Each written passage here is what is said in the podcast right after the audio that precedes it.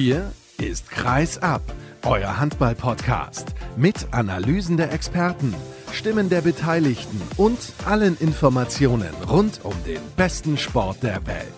Mit eurem Gastgeber Sascha Staat.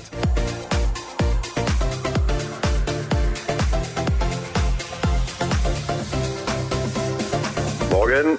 Schönen guten Morgen. Grüß dich. Wir sind schon live drauf sozusagen. Ich habe mir überlegt, wir starten jetzt einfach sofort. du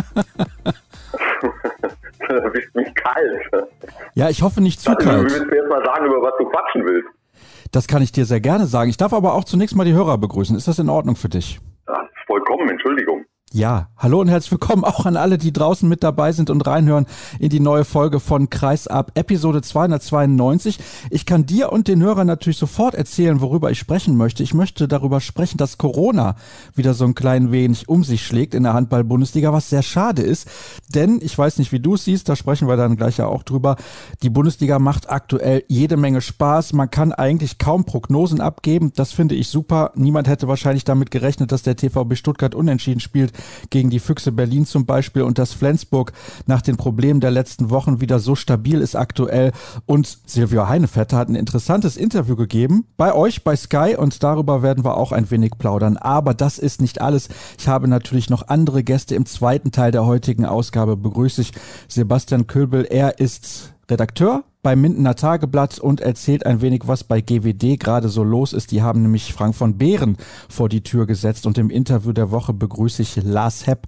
Er ist Trainer des Leichlinger TV und in der dritten Liga ist es momentan alles ein bisschen schwierig und die Leichlinger haben noch ein ganz spezielles Problem. Durch die Flutkatastrophe im Sommer wurde ihre Halle überschwemmt und sie können aktuell nirgendwo trainieren. Er macht sich große Sorgen um den Handball an der Basis. Aber bevor wir durchstarten, möchte ich mich nochmal recht herzlich bedanken bei allen Hörern. Letzte Woche habe ich dazu aufgerufen, bitte dem Instagram-Account von Kreis abzufolgen und was ist passiert? So viele neue Follower, das ist eigentlich unglaublich. Ich möchte aber natürlich nochmal darauf verweisen, dass ihr bitte dem Account folgen solltet. Sehr gerne natürlich auch bei Twitter unter @kreisab und auch bei Facebook. Ihr kennt das.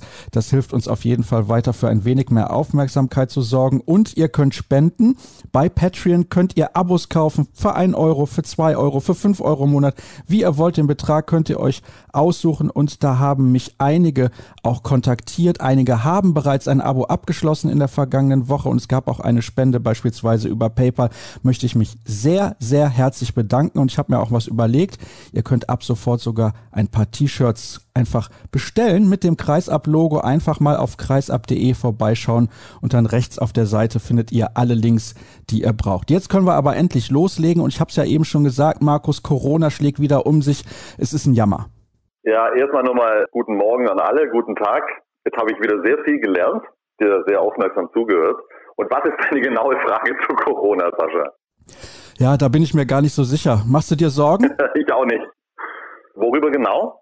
Ja, dass es jetzt wieder so Ausmaße annimmt, dass wir bald eventuell wieder vor leeren Hallen spielen, beziehungsweise vor leeren Tribünen und dass wir weiter Spiele verlegen müssen. Gerade hat es ja die SG Flensburg-Handewitt erwischt. Simon Hals, da gab es einen Impfdurchbruch und auch andere Spieler sind betroffen, die wir jetzt namentlich nicht kennen. Der SC Magdeburg musste sein Spiel gegen den TuS N Lübecker absagen. Das Spiel in der European League ist auch schon abgesagt. Sieht nicht gut aus. Ja, selbstverständlich mache ich mir Sorgen, aber gleichzeitig kann selbstverständlich auch ich nicht wissen, was jetzt kommt. Also die, die Zahlen sind ja nicht so gut insgesamt und dass das dann auch vor dem Handball, vor dem Profihandball nicht Halt macht, das ist ja nicht verwunderlich. Ob das jetzt gerade mit den Impfdurchbrüchen, ob das jetzt sozusagen zum Dauerthema wird, das weiß ich nicht, keine Ahnung. Ich hoffe es natürlich nicht. Jetzt ist es passiert und gleich, gleich an zwei Orten, also in Magdeburg und, und in Flensburg. Das ist natürlich schade wie sich das mit den Zuschauern entwickeln wird, was die Politik für Entscheidungen treffen wird. Ich, ich kann es dir nicht sagen. Ich habe keine Ahnung. Ich lasse es wie alle anderen auf mich zukommen. Ich kann es sowieso nicht beeinflussen. Aber logischerweise mache ich mir Sorgen, klar. Hast du in den letzten Tagen beispielsweise mit Bennett Wiegert gesprochen oder mit anderen? Nee, habe ich nicht. Das wäre natürlich sehr, sehr interessant gewesen, was insbesondere Bennett Wiegert dazu sagt, der ja auch zu Beginn der vergangenen Saison sehr gemahnt hat und den Zeigefinger gehoben hat und gesagt hat, wir müssen aufpassen, weil das die Spieler natürlich auch mental stark belastet. Ja, aber was sollen wir denn machen? Also was ist denn die Alternative zu dem, was gerade jetzt passiert ist? Was meinst du denn? Und ich weiß jetzt auch nicht ganz genau, worauf du hinaus willst, also welche Aussagen von Bennett Wiegert gemeint sind. Also die mental starke Belastung betrifft doch die komplette Bevölkerung. Also alle, die von Corona betroffen sind. Was, was meinst du genau? Was würdest du anders machen wollen? Nein, ich würde eigentlich nicht groß was anders machen wollen. Ich glaube, man hat ja auch im Endeffekt gar keine Alternativen. Man muss ja im Prinzip das Programm durchziehen, sonst droht wieder komplettes Chaos. Also nach wie vor, glaube ich, gilt für alle Gesellschaftsbereiche, dass man versuchen muss, mit der Situation zu leben. Das heißt auch das Leben weiterzuführen im Rahmen dessen, was an einer bestimmten Stelle möglich ist. Und wie lange das jetzt im Profihandball oder in anderen Profisportarten noch geht, wie gesagt, das vermag ich nicht zu sagen. Die Zahlen sind, wie sie sind.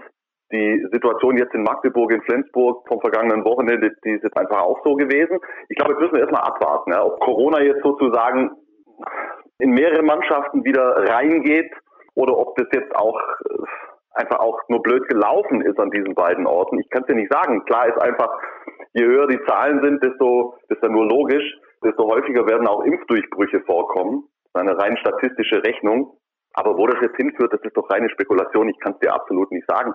Ich wüsste aber auch nicht, was man anders machen sollte oder könnte, als Woche für Woche, Tag für Tag zu gucken, wie man mit der entsprechenden Situation umgeht. Und wenn ich das richtig tue, so wie es bei mir ankommt, finde ich, dass die, dass die Handball-Bundesliga verantwortungsvoll damit umgeht, mit dem Thema. Denn wenn das bei mir richtig angekommen ist, diese Absagen, die hat die, die HBL ja auch eigenverantwortlich dann entschieden als Vorsichtsmaßnahme. Es gibt ja Regularien, die besagen, dass also offiziell erst ein Spiel abgesagt werden muss, wenn, ich glaube, die Hälfte aller Spieler betroffen sind. Korrigier mich.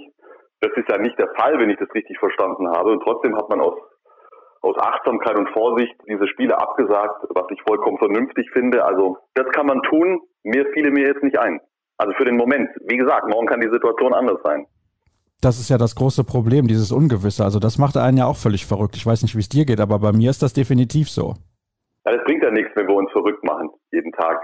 Nochmal, es ist doch völlig klar, dass das psychisch an keinem spurlos vorbeigeht.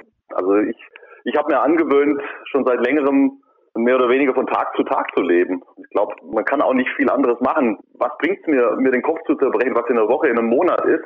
Logisch fühle ich mich auch unwohl unter diesen ganzen Umständen und mache mir meine Sorgen, aber es macht keinen Sinn. Du weißt ja nicht, was, was kommt als nächstes, wie sich die Situation entwickelt. Ich versuche mich vernünftig zu verhalten und gucke von Tag zu Tag. Das ist das Problem, dass wir zu viele haben, die sich nicht vernünftig verhalten. Naja, also so ist es ja leider. Ich sage vor, wir sprechen über Handball und eruieren jetzt nicht die Schwierigkeiten der Corona-Situation im Gesellschaftlichen. Ich kann dazu nicht mehr sagen als das, was ich gerade gesagt habe. Das war ja auch schon eindeutig genug. Also lass uns über Sport diskutieren und ich habe es ja eben schon gesagt, beispielsweise das Unentschieden des TVB Stuttgart gegen die Füchse Berlin hätten nur die wenigsten vorher gesagt. Ich habe die Partie leider selber nicht sehen können, aber du hast ja gestern die Konferenz kommentiert. Gab es die überhaupt, weil ja am Ende nur zwei Spiele nee. ausgetragen wurden?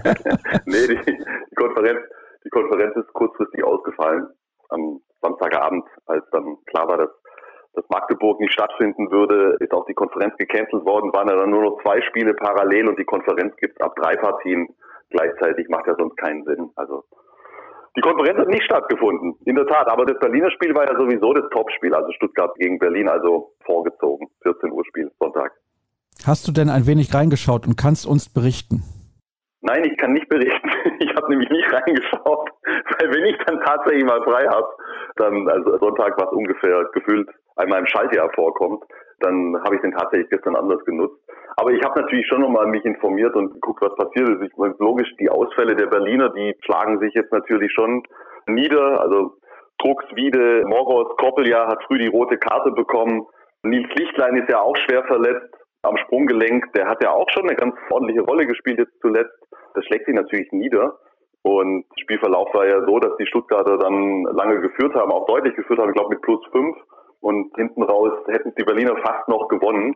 Also unter diesen Umständen war das für mich jetzt nicht so eine Sensation, dass die Stuttgarter da einen Unentschieden geholt haben. Nein, finde ich auch. Also man muss das natürlich dann in den Kontext einordnen und die Berliner haben allerdings auch in der European League am vergangenen Dienstag in Plotzk eine tolle Leistung gebracht. Da gewinnt man auch nicht mal eben so im Vorbeigehen, von daher Hut ab. Ja, ja. Trotzdem die aktuelle Personallage, da haben wir in der vergangenen Woche schon drüber gesprochen, bei den Berlinern ist alarmierend. Man kann nur hoffen, dass sie da bald wieder die Kurve bekommen, auch wenn sie da nicht sonderlich viel Einfluss drauf haben. Insgesamt, das finde ich aber, ist sehr, sehr auffällig. Man kann, das habe ich ja auch schon zu Beginn der Sendung angedeutet, als ich die Themen genannt habe, über die wir sprechen wollen, ist es so, dass einfach in der Liga fast kein Spiel zu prognostizieren ist. Niemand hätte gedacht, dass der THW Kiel beim TuS N Lübecke verliert. Niemand hätte wahrscheinlich auch erwartet, obwohl der Magdeburger Kader so stark ist, dass sie nur mit Siegen in die Saison starten. Bislang immer noch kein Spiel bzw. kein Punkt abgegeben. So ist es natürlich richtig. Und auch im Abstiegskampf GWD Minden, gleich ja noch dann Thema in unserer Sendung, ganz unten in der Tabelle zu finden. Da ist es auch relativ eng. Wir haben ein unfassbar breites Mittelfeld. Das ist ja eigentlich sensationell. Auch das ist ja nichts völlig Neues, sage ich schon seit Jahren und dass mich das auch begeistert, bin ich schon ausgelacht worden für. Es gibt ja genug Leute, wenn die hören Mittelfeldduell, dann geht schon das erste Augenlid runter, gähn. Kannst ja in keiner Art und Weise für die, für die Handball-Bundesliga. Und schau, in diesem Kontext ist es ja dann eben auch nicht so überraschend, wenn Stuttgart dann zu Hause einen Punkt gegen dezimierte Berliner holt. Das ist jederzeit möglich, ja. Und andersrum natürlich auch. Die Kieler fahren nach Göppingen und für mich waren die Kieler natürlich Favorit. Aber dass die, die Göppinger derart niederschießen, zwölf Unterschied, das hätte ich auch nicht erwartet. Das kann ja in beide Richtungen gehen, was du gesagt hast. Bitte, wenn du mir einen zeigst, der irgendwie nachweisen kann, dass er den Lübecker Sieg gegen Kiel vorausgesagt hat, dann trage ich ihn mit der Senfte durch die Wohnung. Wahrscheinlich noch nicht mal einer aus Lübeck. Das ist die Handball-Bundesliga. Genau wie du richtig sagst, also wir haben ja die ersten vier, also Magdeburg über allem im Moment und dann Kiel, Flensburg, Berlin mit minus sechs.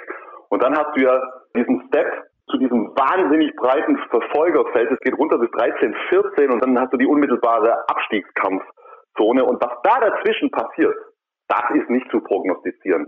Die Mannschaften sind auf einem zum einen sehr hohen Level, also auch international gesehen, und zum anderen sehr ausgeglichenen Level. Ich finde das total faszinierend, mir macht das einen Riesenspaß. Das hast du, finde ich, auf diese Art und Weise in keiner anderen Liga. Das fällt mir übrigens auch im Fußball nichts Vergleichbares ein. Also das ist einfach großartig. Also kannst du mir sagen, ist der BHC heute besser als der TBV Lemgo? Ist Melsung besser als Göppingen? Ist, was weiß ich, was Wetzlar am Tag X besser als sonst wer? Also es ist nicht zu prognostizieren und das ist, das ist faszinierend. Das macht einfach Spaß. Was glaubst du denn eigentlich, wie ist das für die Verantwortlichen dieser Mannschaften? Die wissen ja auch, es ist ganz, ganz schwer, die Ziele zu erreichen, weil man eben in jedem Spiel eigentlich ans Leistungsmaximum gehen muss, um eben diese Ziele zu erreichen. Also wenn ich jetzt mal auf die Tabelle schaue, ganz konkret, von Lemgo, dem fünften, bis zum 13., dem BHC, sind es drei Minuspunkte Unterschied. Ich meine, wenn dann jemand vor der Saison sagt, wir würden gerne in die Top 10, wird am Ende aber nur Zwölfter oder Dreizehnter kann man dann von Ziel verfehlt sprechen? Ja, das ist ja genau das Thema, wovon wir schon, also ich spreche von diesem Thema nicht erst seit dieser Saison, sondern das hat sich für mich schon in den letzten Jahren so dargestellt. Jetzt im Moment ist es natürlich ganz extrem, wobei wir natürlich schon noch relativ früh in der Saison sind. Das kann sich schon noch ein Stück weit ausdifferenzieren, keine Frage. Da werden dann auch Verletzungssituationen sicher eine Rolle spielen oder Formkurven selbstverständlich auch. Ja, das ist, das ist ein Riesenthema, aber das ist, da fängt die Saison an und du, du, du hörst dir an, was die Verantwortlichen sagen und fünf, sechs Mannschaften oder fünf, sechs Vereine sagen ja, wir wollen an die internationalen Plätze ran und wir, wir, wir gucken Richtung Platz fünf. Dann denke ich mir immer, Mensch, wie wollen die alle auf dieses, auf dieses Podest, wo Platz fünf draufsteht? Haben wir da genug Platz? Wie geht sich das aus? So ist es. Genau so ist es. Es ist allen bewusst. Das ist super schwierig. Das muss man, finde ich, aber auch dann immer fairerweise einordnen sagen wenn zum Beispiel eine Mannschaft wie Leipzig oder ein Verein wie Leipzig, der natürlich insbesondere auch nach außen in so einer Stadt hohe Ziele und ambitionierte Ziele formulieren muss, ja, wenn die dann am Ende wegen ein, zwei Punkten nicht Fünfter, Sechster, sondern Neunter, Zehnter sind, dann muss man das, dann muss man das eben auch einordnen, fairerweise, also eben auch von Berichterstatterseite weil die Unterschiede so marginal sind. Ja. Aber das ist, das ist die Gemengelage in der Bundesliga. Diesem Wettbewerb muss sich jeder stellen und wie gesagt, ich ziehe da großen Spaß draus als Beobachter. Ja, also der Spaßfaktor ist unglaublich und Leipzig hast du jetzt gerade angesprochen. Elfter mit elf zu elf Punkten. Punktgleich mit der HSG Wetzlar, die Zehnter ist und den Rhein-Neckar-Löwen auf Platz zwölf. Und sie haben ja zuletzt tolle Ergebnisse gehabt. Dann verlieren sie auf einmal mit zehn beim BHC, der davor nicht so in sonderlich guter Form gewesen ist und verlieren jetzt auch zu Hause gegen die MT Melsung kann man ja grundsätzlich machen, aber das hätte man wahrscheinlich auch nicht erwartet, nachdem Melsung zuletzt gegen GWD Minden verloren hat. Also das ist wirklich sensationell. Hast du denn, wenn du schon die Spiele gestern nicht gesehen hast, das Interview gesehen von deinem Kollegen Carsten Pitschika mit Silvio Heinevetter? Nö, habe ich auch nicht gesehen. Das hätte ich dir alles gesagt am Anfang des Telefonats, wenn du nicht direkt losgelegt hättest. Ja, ich dachte, heute machen wir das mal ein bisschen anders. Er hat sehr offen gesprochen in Richtung Axel Gerken hat ihn stark kritisiert, hat sich menschlich enttäuscht gezeigt, weil er lange hingehalten wurde. Kannst du das nachvollziehen? Ja, also das haben wir schon ein paar Mal gehört. Also das ist mir ja auch nichts Neues. Deswegen vielleicht sagt mir etwas, was er sonst noch gesagt hat in dem Interview. Das ist natürlich nicht neu, das ist ja schon, schon ein paar Mal durchgedrungen und das habe ich natürlich auch mitbekommen. Weißt du, das sind Dinge, ich finde, die kann man von außen fast nie bewerten. Wir waren nicht mit dabei. Ich habe keine Ahnung, wann und wie und wie oft und wie offen Axel Gerken mit Silvio Heinevetter gesprochen hat. Es gibt immer persönliche Wahrnehmungen, persönliche Empfindungen. Und wenn Heine enttäuscht ist, dann ist es ein gutes Recht, enttäuscht zu sein. Aber daraus den Schluss zu ziehen, dass Axel Gerken was falsch gemacht hätte, das kann ich mir gar nicht anmaßen, weil ich, wie gesagt, nicht unmittelbar mit dabei war. Das ist nicht zu beurteilen von außen, für mich zumindest nicht. Findest du es denn gut, dass er das so öffentlich artikuliert, also Heine Vetter? Nochmal, ich habe das Interview nicht gesehen, das werde ich aber nachholen. Das hat mich sowieso neugierig gemacht. Also es kommt dann auch auf die Tonalität an und hat er sich denn verletzend oder, oder angreifend geäußert oder hat er einfach über seine Gefühlslage gesprochen? Ich kann dir das nicht sagen. Also das müsste ich jetzt im Wortlaut gehört haben. Ich finde es schwierig. Weiß ich kann ja nicht über was reden, was ich, was ich nicht gesehen habe. Und vor allen Dingen, was hat er denn sonst noch gesagt? Hat er sich zu seiner Zukunft geäußert? Ja, dass er im Prinzip noch nichts hat für die Zukunft. Das ist, glaube ich, auch seine große Sorge an der Stelle.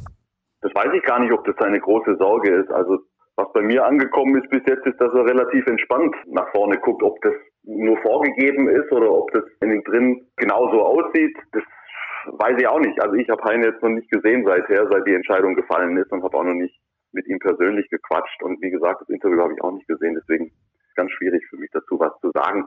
Grundsätzlich, also es ist immer eine Frage der Tonalität. Ja? Wenn man in der Öffentlichkeit jemanden angreift und wie gesagt, ich habe es nicht gesehen.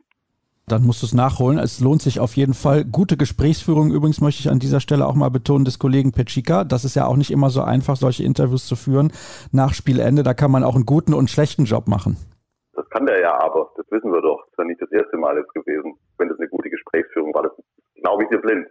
So war es definitiv. Lass uns nochmal bei der MT Melsung bleiben. Wie gefällt dir denn die Entwicklung beziehungsweise auch die Personalpolitik? Sie räumen da jetzt schon ordentlich auf und krempeln ein bisschen um.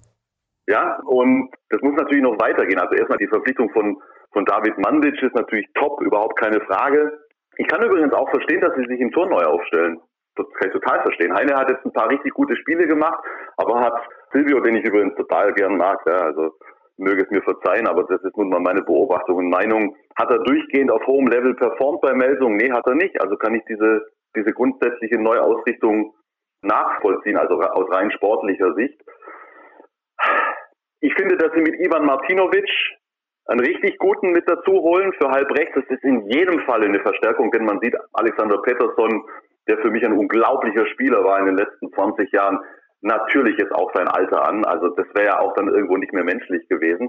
Aber was ändert sich denn sonst grundsätzlich im Rückraum? Und da habe ich nach wie vor große Zweifel. Ich war überrascht, muss ich ehrlich sagen, dass die Melsunger bei diesen Ambitionen auch mit Pavlovic nochmal verlängert haben. Nicht, weil ich Pavlovic so furchtbar finde, sondern weil ich einfach glaube, dass Jönsson und Pavlovic, das sind ordentliche Spieler, aber das sind nicht die Spieler aus meiner Sicht, die dich nach ganz vorne rein katapultieren. Also da verändert man nichts. Und sonst passiert sonst im Rückraum.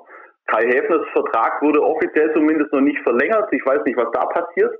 Keine Ahnung. Also Kühn ist da, Gomes ist da, die beiden Mittelleute haben wir schon angesprochen. Und dann wird es natürlich auch spannend sein, wen sie noch für den Kreis verpflichten. Also gerade im Rückraum, wo es ja drauf ankommt, die dramatischen Veränderungen werden wahrscheinlich zur kommenden Saison nicht stattfinden. Und da bin ich gespannt, ob es so wahnsinnig weit nach vorne gehen kann. Sie haben ja auf jeden Fall schon Adam Morawski verpflichtet als Nachfolger von Silvio Heinevetter fürs Tor und man munkelt, dass Rogerio Moraes zurückkehren könnte in die Bundesliga. Das wäre natürlich auch eine Bombenverpflichtung. Ja, ja, das habe ich schon auch gehört. Das ist natürlich allein physisch, das kennt ja jeder, unglaubliche Erscheinung.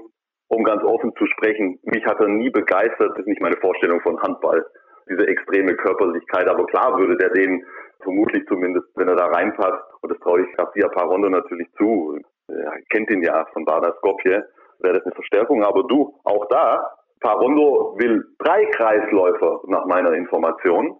Ja? Und dann brauchen sie nochmal einen mit dazu. Und übrigens ganz nebenbei, was man gehört hat, war ja die Vertragsverlängerung von Johannes Goller in Flensburg keine Selbstverständlichkeit. Der hat sich auch mit anderen Vereinen beschäftigt, unter anderem mit der MT Melsung.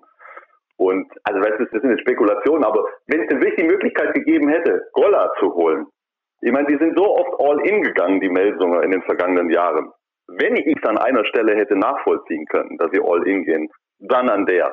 Das wäre ein Spieler gewesen, wo ich gesagt hätte, okay, das, das kann dich jetzt wirklich entscheidend nach vorne bringen. Ich kann die, ich kann die, die Veränderungen im Kader alle nachvollziehen und die sind auch alle spannend. Ich kann aber noch nicht erkennen, dass die Mannschaft, so wie sie im Moment sich darstellt, zwangsläufig da ganz vorne reinstößt. Übrigens, das finde ich moralisch, würde natürlich zu dem Spielstil von Parondo sehr, sehr gut passen, auch wenn die Physis natürlich nicht unbedingt das ist, was schön anzugucken ist, also dieser physische Handball, sondern natürlich der schnelle Tempo-Handball. Aber, und das möchte ich auch nochmal betonen, mir gefällt die Vertragsverlängerung von Johannes Goller in Flensburg. Ich finde das gut. Er ist jetzt auch Kapitän der Nationalmannschaft. Er hat da jetzt auch ein Zeichen gesetzt. Er kann da eine Ära prägen, auch bei der SG. Darf man nicht vergessen. Total. Das eine hat ja mit dem anderen nichts zu tun. Also es war jetzt in diesem Melsungen-Kontext. Also was der sich für eine Rolle dort erkämpft und erspielt hat, seit er dort ist, das ist absolut beeindruckend. Ich bin totaler Johannes Goller-Fan und das ist eine überragende Vertragsverlängerung aus Flensburger Sicht. Also da gibt es überhaupt nichts, nichts anderes zu, zu sagen. Und letzten Endes ist er da, glaube ich, auch sehr, sehr gut aufgehoben. Ich meinte ja nur, wenn es tatsächlich die Möglichkeit gegeben hätte, aus Melsunger Sicht ihn zu holen, und das habe ich gehört, dann hätte ich in dem Fall wirklich alles dafür getan, den zur MT zu holen, weil das war ja dann wieder der Kontext, wenn du gefragt hast, wie ich die, die grundsätzliche Kaderplanung bei Melsungen verfolge. Das wäre halt als Beispiel ein Spieler gewesen, hätte man den mit dazu holen können, da hätte ich gesagt, okay, das ist jetzt ein Zeichen. Das ist einer, der bringt die Mannschaft auf jeden Fall voran. Und das konnte ich bislang jetzt noch nicht für mich erkennen bei dem, was da auf dem Tisch liegt. Das sind alles nochmal Murawski, Martinovic, Mandic. Top-Leute, auf jeden Fall Verstärkungen, aber in der ganzen Konstellation mit den anderen Leuten, die auch schon da sind und noch einen Vertrag haben, kann ich noch nicht zwangsläufig erkennen, dass sich das Ganze nach vorne reinspült. Und das ist seit Jahren das Ziel der MT-Meldung und das muss es ja auch sein bei diesen Aufwendungen. Und wir wissen, die Konkurrenz schläft auch nicht. In dem Fall hat Melsung den Kampf um Johannes Goller gegen die SG Flensburg-Handewitt verloren. Flensburg hat natürlich auch sehr, sehr gute sportliche Argumente, gar keine Frage, die sie entgegenhalten können. Das ist nicht immer nur das Geld, das dann die Entscheidung im Endeffekt beeinflusst und ja, also Johannes Goller bleibt in Flensburg. Ich persönlich finde es gut. Ich habe es gerade gesagt, er kann da eine Ära prägen. Er ist ja sehr jung schon dahin gegangen. Da haben viele gesagt, Mensch, ist das die richtige Entscheidung? War die richtige Entscheidung. Mittlerweile ist er sogar der Kapitän der Nationalmannschaft. Und wenn er spielt bis 33, 34 und wechselt nicht mehr, dann war er so lange in Flensburg, dann ist er da auch zu einer Vereinsikone geworden. Aber es artet schon wieder aus. Wir haben jetzt locker 25 Minuten miteinander gesprochen. Es gibt ja noch ein bisschen was an Sendung. Ich danke dir recht herzlich für deine Einschätzung, auch wenn es nicht nur immer sportliche Themen waren, über die wir heute gesprochen haben. Erste kurze Pause in dieser Sendung und gleich geht's dann weiter.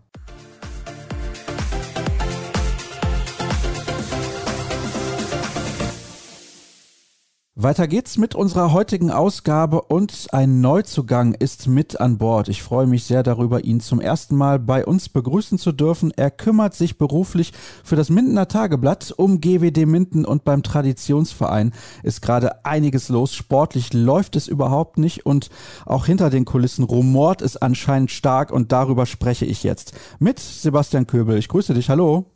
Ja, hallo. Schön, dass ich dabei sein darf. Ich freue mich, dass du meine Einladung angenommen hast und GWD Minden ist ja ein Verein, der in den letzten Jahren immer schon im Abstiegskampf mit dabei war. Jetzt haben sie vor der Saison wichtige Spieler verloren, wie Juri Knorr, wie Kevin Gulliksen und natürlich auch Christopher Rambo, der viele, viele Jahre das Trikot von GWD Minden getragen hat. Und wir müssen nach jetzt mittlerweile elf Spieltagen dann doch feststellen, beziehungsweise zwölf ja sogar schon im Fall von GWD Minden, dass diese Mannschaft aktuell sportlich nicht mithalten kann. Bin ich zu hart mit meiner Aussage oder stimmst du dem zu? Am Saisonbeginn konnte man dieser Einschätzung sicherlich zustimmen. Mittlerweile haben sie aber wirklich Fortschritte gemacht. In meinen, in unseren Augen, die wir sie ja nun regelmäßig begleiten. Dieses ganz chancenlose haben sie abgelegt. Das waren die ersten vier, fünf Spiele, wo sie wirklich überhaupt nicht für Punkte in Frage kamen. Mittlerweile sind sie näher dran. Aber wenn sie sich Schwächephasen leisten, und das haben sie jetzt vor allem gestern in Mannheim und auch im Heimspiel gegen Göppingen getan, dann kommen sie halt einfach nicht für Punkte in Frage. Also es muss wirklich bei ihnen sehr, sehr viel zusammenpassen aktuell, wie es zum Beispiel beim ersten Sieg in Melsungen auch war, dass sie eben für Punkte in Frage kommen. Ja, wenn man jetzt mal einen Blick wirft auf die Spiele seit Mitte Oktober, in Hamburg verloren mit vier. Da würde man sagen, ja, ist in Ordnung. Gegen Lemgo verloren mit drei. Auch da würde man wahrscheinlich sagen, ist in Ordnung. In Hannover mit einem zu verlieren, würde man auch sagen, ist in Ordnung. Dann sogar der Sieg in Melsung, den du gerade angesprochen hast, alles okay.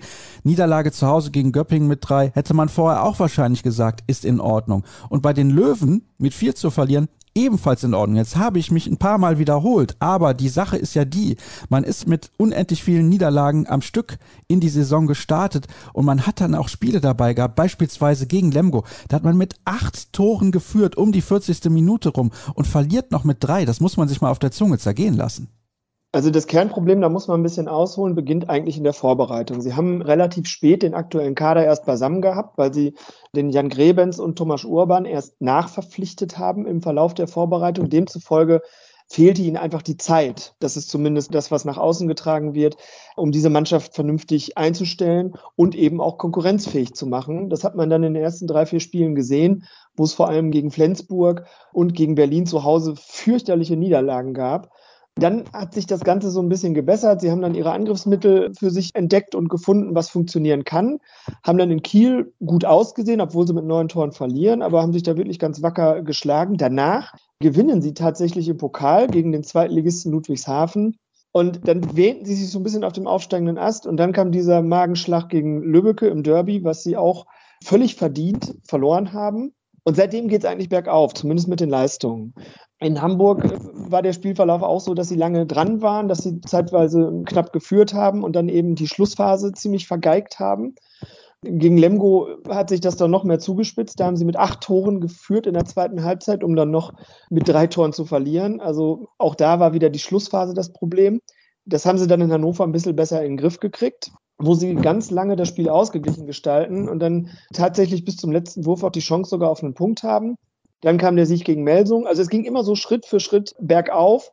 Und jetzt geht es allerdings auch wieder nach kleineren Rückschlägen wieder so ein bisschen zurück. Gegen Göppingen war mehr möglich als diese doch recht knappe Niederlage.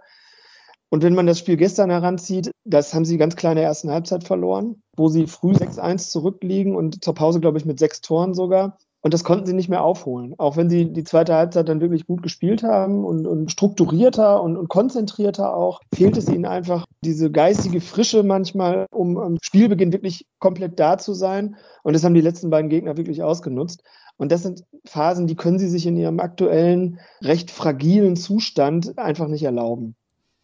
Ja, hilf mir mal, das Ganze ein bisschen einzuordnen. Mir fällt es nämlich schwer, weil wenn man bei der MT Melsungen gewinnt, die ja auch auf dem aufsteigenden Ast war nach dem Trainerwechsel, dann denke ich, Mensch, das muss doch Kräfte freisetzen. Da muss man vielleicht dann auch zu Hause gegen Göppingen gewinnen. Und bei angeschlagenen Rhein-Neckar-Löwen ist auch mehr drin, aber du hast es ja gerade schon gesagt, da stand es dann irgendwann 1 zu 6 aus Sicht von GWD. Also wie ist das Ganze denn nun einzuordnen?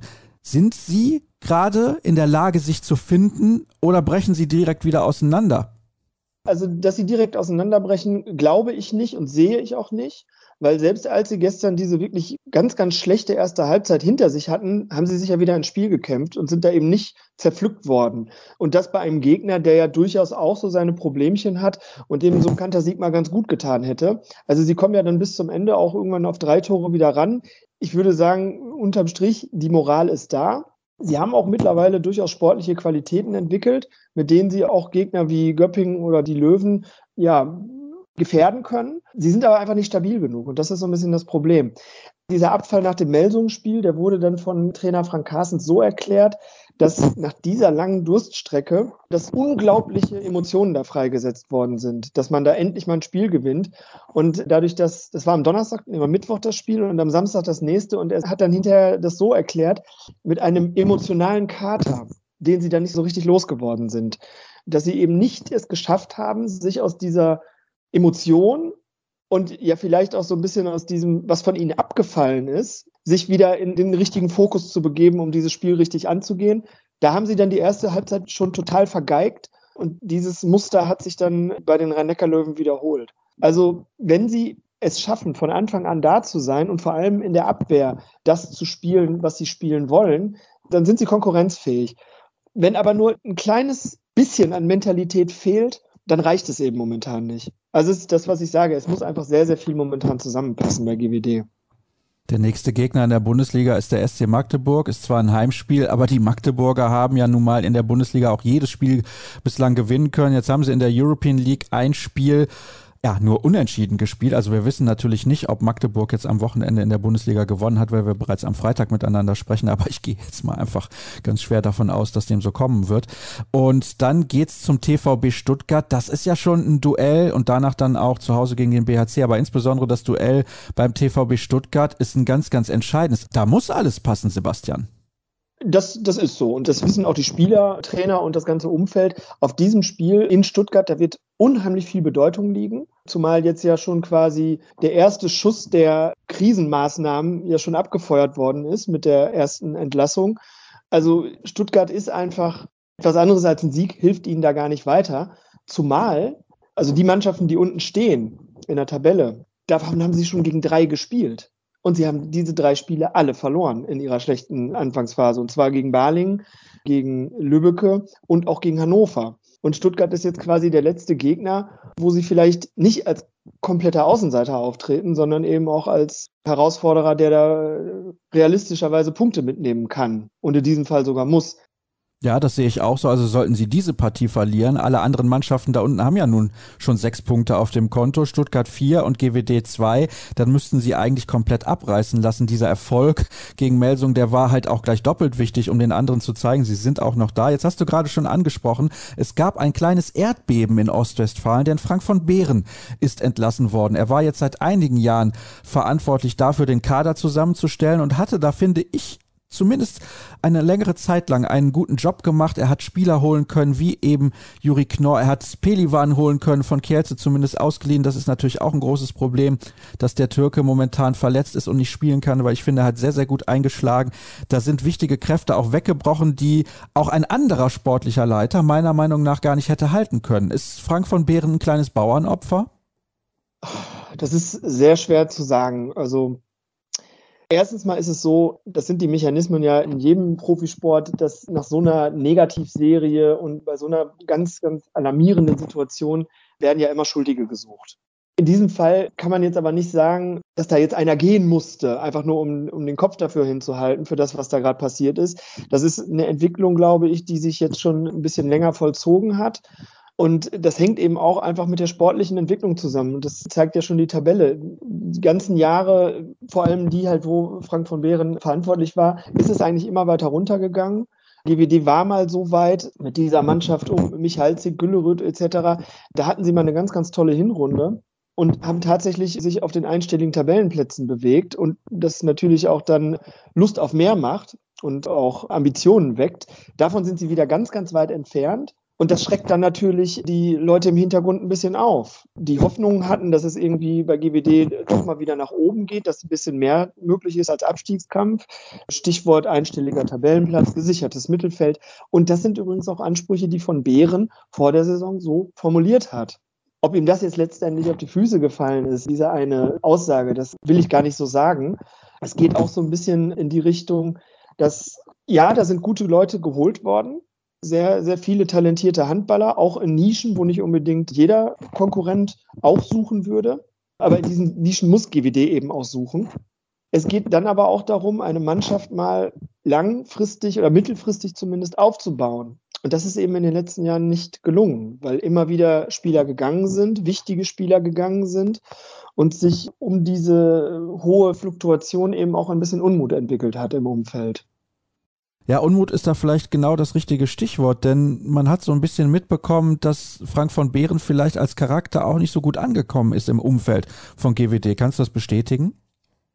Also es ist jetzt nicht an mir, hier eine große Charakterstudie oder eine Charakterbewertung zu betreiben. Ich kann nur sagen, was wir beobachtet haben. Und wir haben beobachtet, dass vor allem damals der etwas unglücklich bekannt gewordene Abschied von Dalibor Doda, der hat da ein bisschen was in Gang gesetzt. Dalibor Doda hat ja am Ende neun Jahre bei GWD gespielt. Er hätte gerne noch ein zehntes Jahr gemacht. Dann ist vor dem Beginn der Rückrunde oder nach der WM, also nach der Winterpause, ist dann bekannt geworden, dass GWD und Frank von Behren eben nicht mehr mit Dalibor Doda planen für die neue Saison. Das hat wohl damals sowohl den Spieler als auch seine Fans im Gesellschafterkreis sehr überrascht. Und das wurde auch nicht ganz so glücklich kommuniziert damals. Und das ist einigen Leuten, glaube ich, sehr sauer aufgestoßen. Und ich glaube, das hat auch diese ganze Beziehung zwischen von Bären und den Geldgebern immer so ein bisschen belastet. Und dann hinzu kam, dass es sportlich seitdem irgendwie nicht besser wurde, zumindest von den Ergebnissen her, dass es in der Tabelle immer weiter nach unten ging. In der Vorsaison haben sie den Klassenerhalt am vorletzten Spieltag geschafft mit einem ziemlichen Kraftakt. In dieser Saison kam jetzt dieser fatale Saisonstart dazu. Und dann hat, glaube ich, am Ende eins zum anderen geführt. Die Sache, die mich dabei wundert, ist eigentlich die, man hat gesagt, man möchte sich jetzt noch um neue Spieler kümmern, man möchte also nachverpflichten. Und da denke ich mir, Mensch, wäre das nicht auch mit Frank von Behren möglich gewesen? Ja, ich glaube, da muss man ganz einfach feststellen, auch das kann man nur vermuten, aber da ist offenbar ja das Vertrauen in sein Wirken einfach nicht mehr da gewesen. Dass man ihm eben nochmal Mittel anvertraut, um den Kader zu verbessern, weitere Spieler für GWD Minden zu akquirieren. Könnte das als Aufgabe für Frank Carstens jetzt eventuell eine Nummer zu groß sein? Ich meine, er hat auch keinen Co-Trainer. Sowieso sind die Strukturen im Verein teilweise, ich nenne sie jetzt mal fragwürdig, wenn ich mal darauf schaue, dass sie überhaupt gar keinen Pressesprecher haben oder eine Pressesprecherin. Sie haben auch irgendwie nicht mal die Möglichkeit, dass man sich online irgendwelche Merchandise-Artikel bestellt. Also wir bewegen uns hier in der ersten Handball-Bundesliga. Das sind eigentlich, ich will nicht sagen Zustände, die nicht passen, aber das sind Strukturen, da muss ich schon sagen, wenn man als Verein dauerhaft in die Top Ten will, muss man ein bisschen dran arbeiten. Absolut. Die Strukturen von GWD sind ein großes Thema und sie sind es übrigens auch für den verbliebenen Geschäftsführer Markus Kalusche, der halt als seinen Verantwortungsbereich das Kaufmännische hat. Und der zielt ganz klar ab in diese Richtung, dass die Geschäftsstelle größer werden muss, dass da mehr Professionalität einkehren soll. Das ist aber ein ganz, ganz schwieriges Thema in Minden, weil aus Gesellschafterkreisen heißt es halt immer, wir geben das Geld, damit hier Profihandball gespielt wird und so erfolgreich wie möglich natürlich. Und da herrscht dann oft auch die Meinung oder auch die Forderung, dass alles Geld in die Mannschaft gepumpt werden soll oder aber so viel Geld wie möglich und eben nicht in irgendwelche Strukturen drumherum, die vielleicht dann auch gar nicht als so wichtig erachtet werden. Obwohl wir als Medienmenschen natürlich vielleicht eine andere Meinung zu haben und sagen, wie kann es sein, dass ein Handball-Bundesligist keinen Pressesprecher hat, wie du zum Beispiel eben sagtest?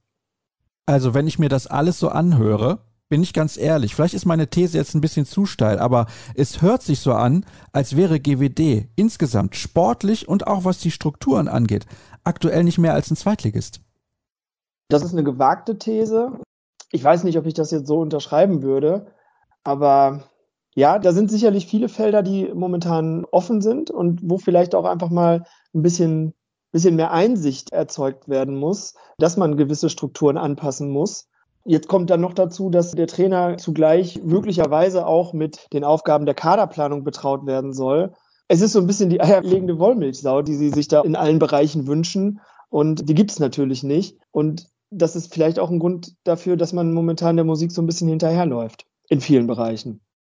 Wir halten fest, bei GWD Minden muss sich einiges tun, wenn sie im Kampf um den Klassenerhalt erfolgreich sein wollen. Spätestens an Weihnachten wissen wir, glaube ich, wohin die Reise geht. Da steht dann das Rückspiel an in der Liga gegen den HBW Balingen-Waldstätten und das ist natürlich ein weiteres Spiel mit dem zusammen in Stuttgart Anfang Dezember, wo es darum geht, auf jeden Fall Punkte zu holen, damit das am Ende auch gut ausgeht für den Traditionsverein. Sebastian, ich finde, das war eine gelungene Premiere. Herzlichen Dank, dass du mir zur Verfügung gestanden hast. Wir haben jetzt einen guten Einblick bekommen in das, was bei GWD alles so los ist. Jetzt machen wir noch eine kurze Pause und dann gibt's gleich das Interview der Woche.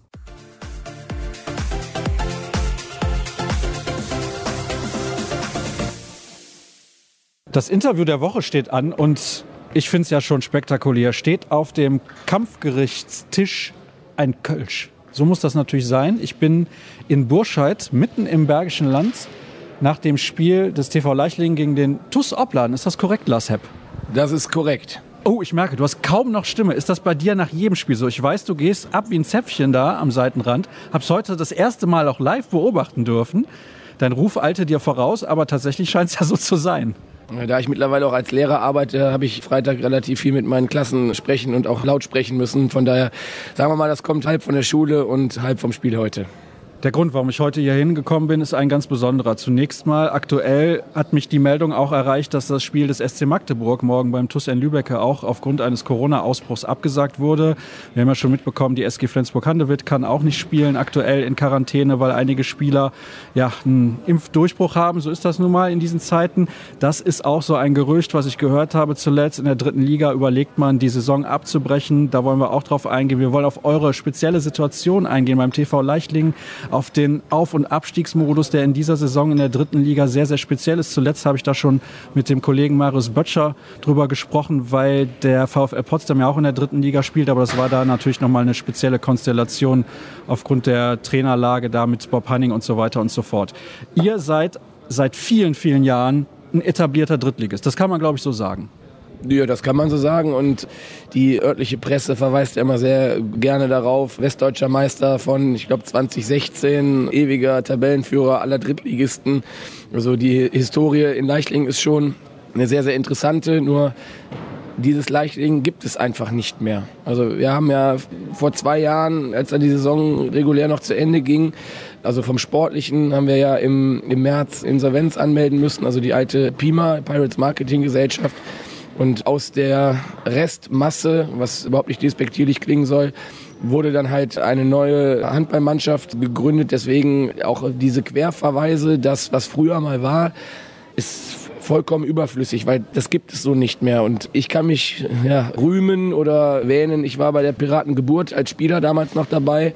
Und ich war der Mensch auch, der bei der Piratenbeerdigung dabei war. Und man sollte, und das fehlt mir auch in der öffentlichen Wahrnehmung so, wir sind einfach nicht mehr mit dem früheren Leichtlinger TV zu vergleichen. Ich habe das noch miterlebt in den, in den Endzügen dieser Pima, für auch welche Aufwandsentschädigung Spieler in Leichlingen gespielt haben. Und wenn ich halt heute sehe, da liegen Welten zwischen. Und dass dann natürlich auch irgendwo äh, die Qualität immer mal wieder auch auf der Strecke bleibt. Aber wenn man das Spiel heute gesehen hat, mit welcher Leidenschaft, mit welchem Herz die Jungs hier alles reinwerfen, auch ganz oft kopflos. Aber der Wille ist immer da, das kann man überhaupt nicht absprechen.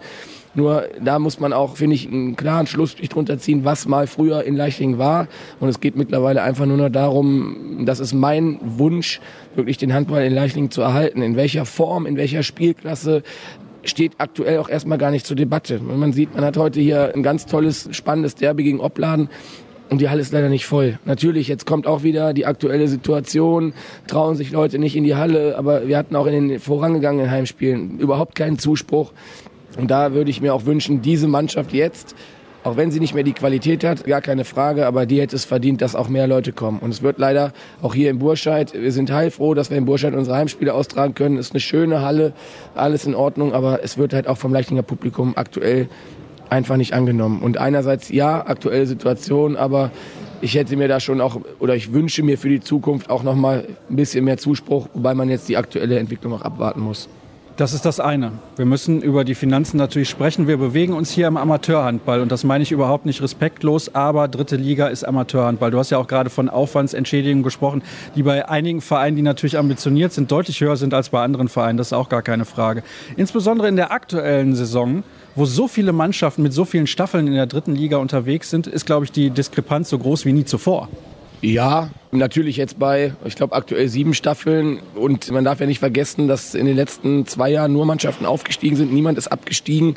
Ich hätte es mir jetzt auch in unserer Neustrukturierung, in unserem Neuaufbau, hätte ich es mir auch anders gewünscht, dass man jetzt eben nicht vermehrte Anzahl an Absteigern hat. Also das erschwert uns ja nochmal, wir haben ja noch gar nicht über unsere eigentlichen Probleme gesprochen, das erschwert ja unsere ganze Situation, dass von Anfang an auch viel Druck da ist. Und ich versuche eigentlich immer wieder auch diesen Druck zu nehmen. Auch heute war Vorgabe, lasst uns Handball spielen, lasst uns Spaß haben, lasst uns was draus machen. Nur es gelingt uns halt auch nicht jede Woche. Und das muss man jetzt auch einfach, wir bewegen uns mit Höhen und Tiefen. Vor ein paar Wochen haben wir in Krefeld wie eine Schülermannschaft gespielt. Und das ist einfach auch so. Das muss man auch einfach mal so stehen lassen. Und dann haben wir aber auch wieder die Bergischen Panther, die ganz andere Ansprüche haben als wir, haben wir hier an die Wand gespielt. Also wir bewegen uns diese Saison in allen Bereichen, in den Extremen. Und ich würde mir ein bisschen mehr Konstanz wünschen. Ich würde mir etwas schnellere Lerneffekte von meinen Jungs wünschen. Und dann kann ich aber auch wieder nur sagen, wir trainieren zweimal die Woche in einer zu kleinen und rutschigen Halle.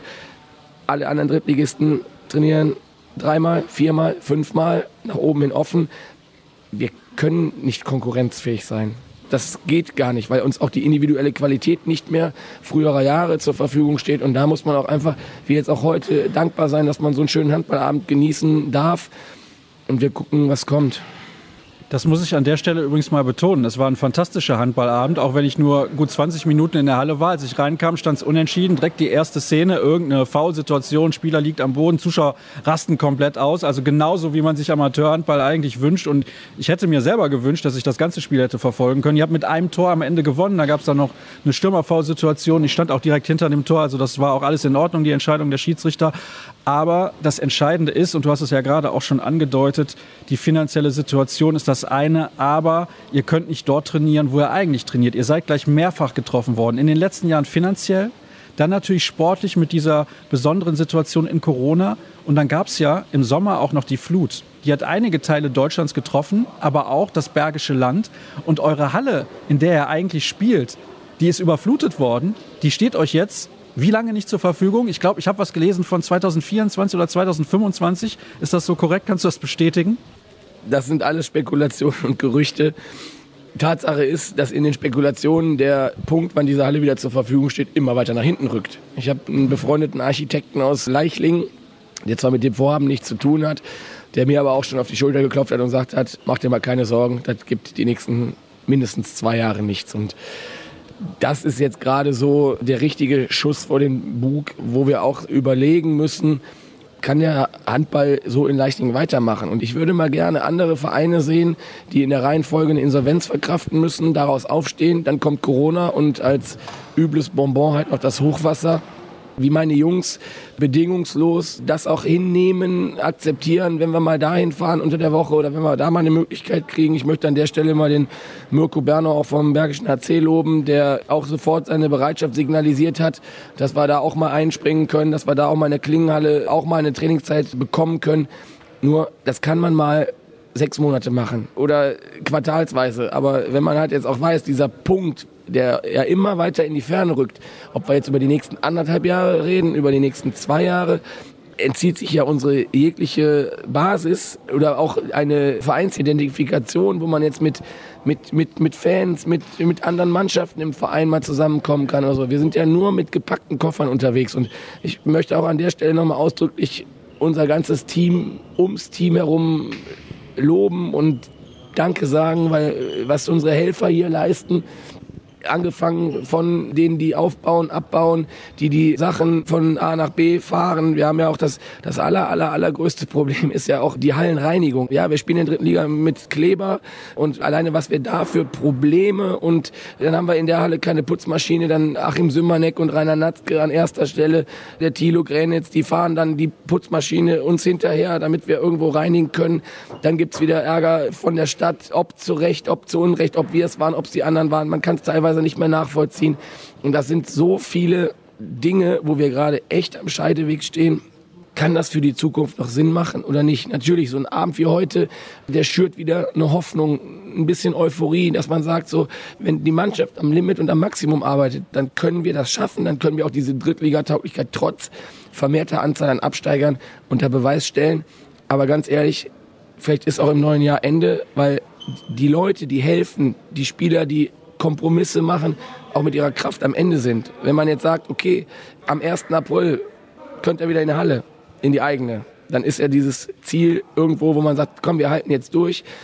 Nur dieses Ziel, dieser Startpunkt, wann es wieder weitergeht, den haben wir nicht. Und ich weiß auch jetzt nicht, normalerweise fängt man im Handball, auch jetzt im Drittliga-Handball, vor Weihnachten an, mal erste Gespräche zu führen mit Spielern aus der Mannschaft, mit Spielern von anderen Vereinen.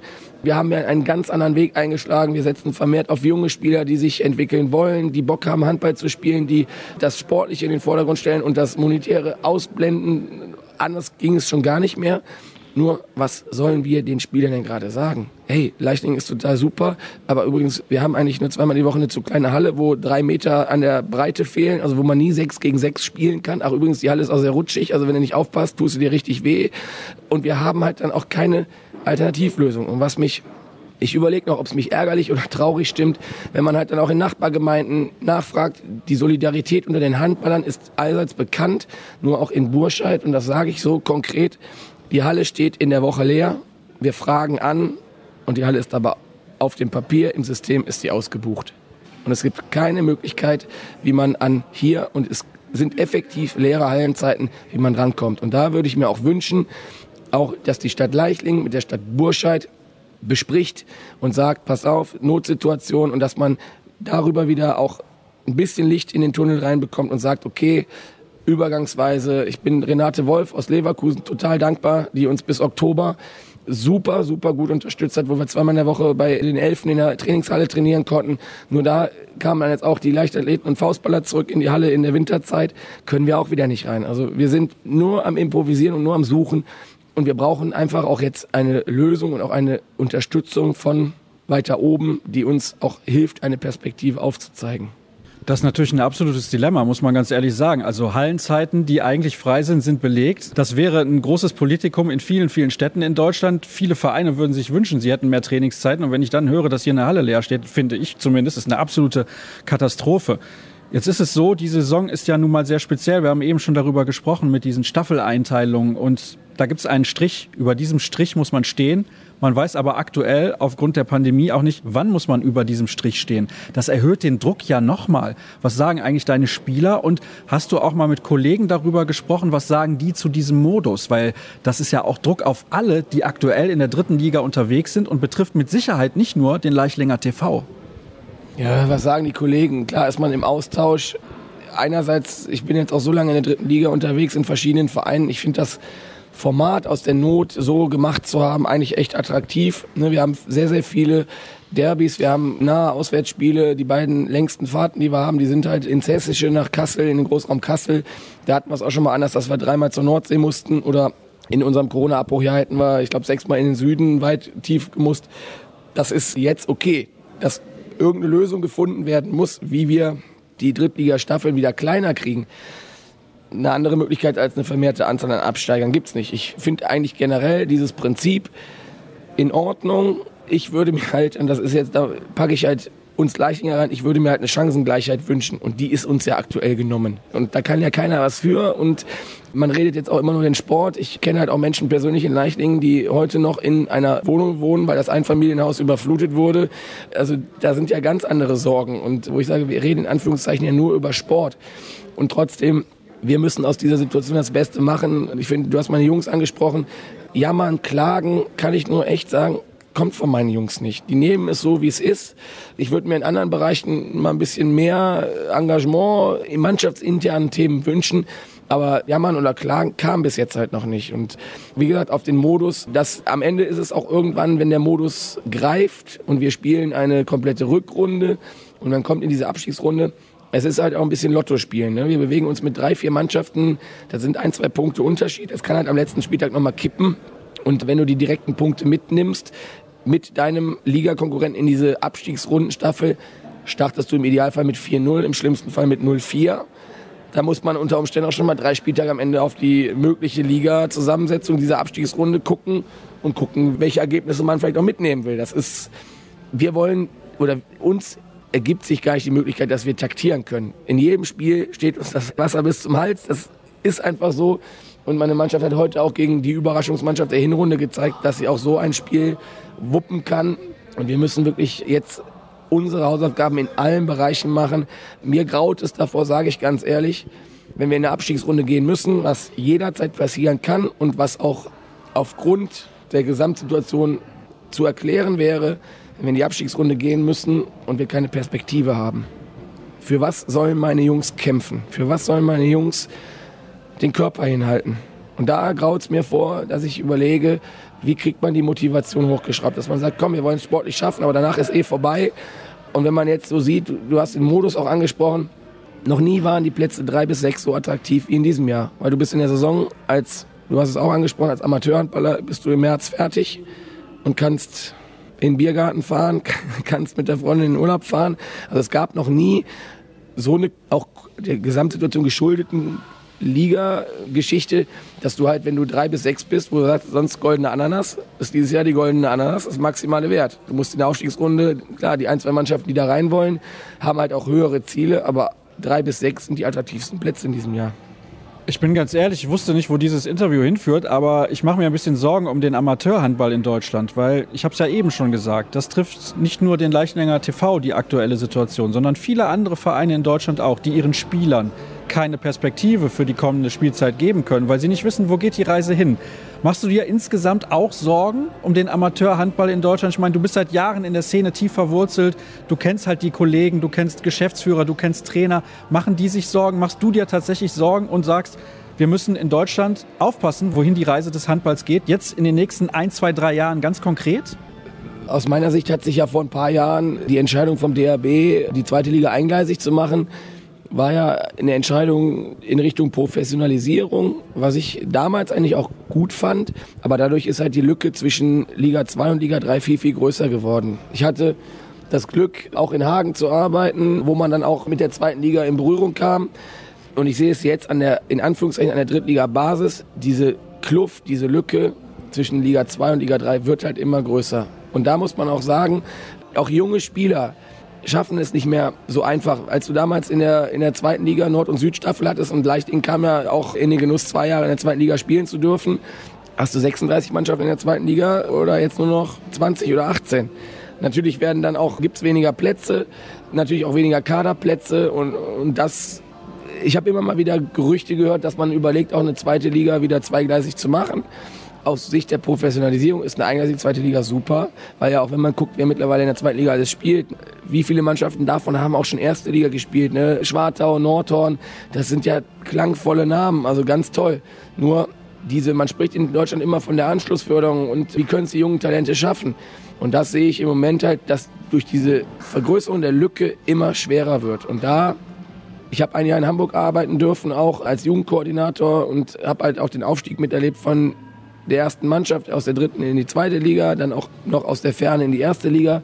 Da sind die Spieler halt von Anfang an auch ins kalte Wasser notgedrungen geschmissen worden. Und wenn man halt sieht, auch ob es ein Live Tissier ist, ob es ein Dominik Axmann ist, was die Jungs für eine grandiose Entwicklung gemacht haben. Aber warum? Weil die in der dritten Liga spielen mussten, weil die in der zweiten Liga spielen mussten und jetzt spielen sie und müssen in der ersten Liga spielen. Und da sieht man auch, wie so der Weg funktionieren kann. Und ich würde mir wünschen, wenn, wenn, wenn die Lücke zwischen, wie gesagt, Liga 3 und Liga 2 in irgendeiner Form nochmal verringert werden könnte. Ist jetzt nicht so, dass ich eine ganz kluge Idee hätte, aber definitiv der Weg ist soweit. Und was man nicht vergessen darf, viele Mannschaften, die aus der dritten Liga aufsteigen wollen, müssen sich halt auch früh, und das hast du eben angesprochen hast, Thema Planungssicherheit, Kaderzusammenstellung, wie kriege ich Spieler für die Liga 3, aber die unter Umständen die Qualität haben für Liga 2 oder welche Spieler aus Liga 2 nehmen ein Projekt an, was unter Umständen aber noch sportlich gar nicht sicher ist und gehen zur Not in die dritte Liga.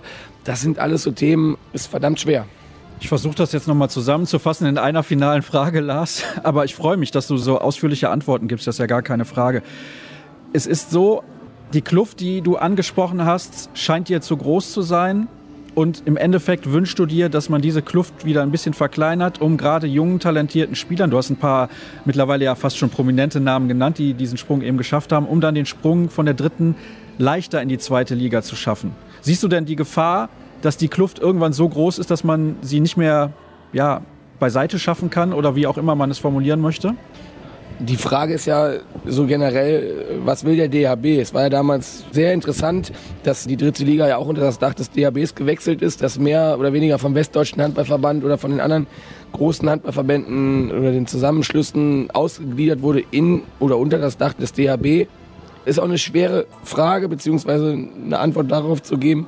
Ich habe auch kennengelernt, was es mittlerweile heißt, in der Jugend in Richtung Leistungsebene zu gehen und da kann ich nur sagen, ich vermisse im Moment so ein bisschen, dass sich die Werte verlieren. Was ich selber als Spieler erlebt habe und was Mannschaften ausgezeichnet hat. Zusammenhalt, der eine steht für den anderen ein. Wirklich diese, diese Basics im Zwischenmenschlichen, die gehen halt total verloren.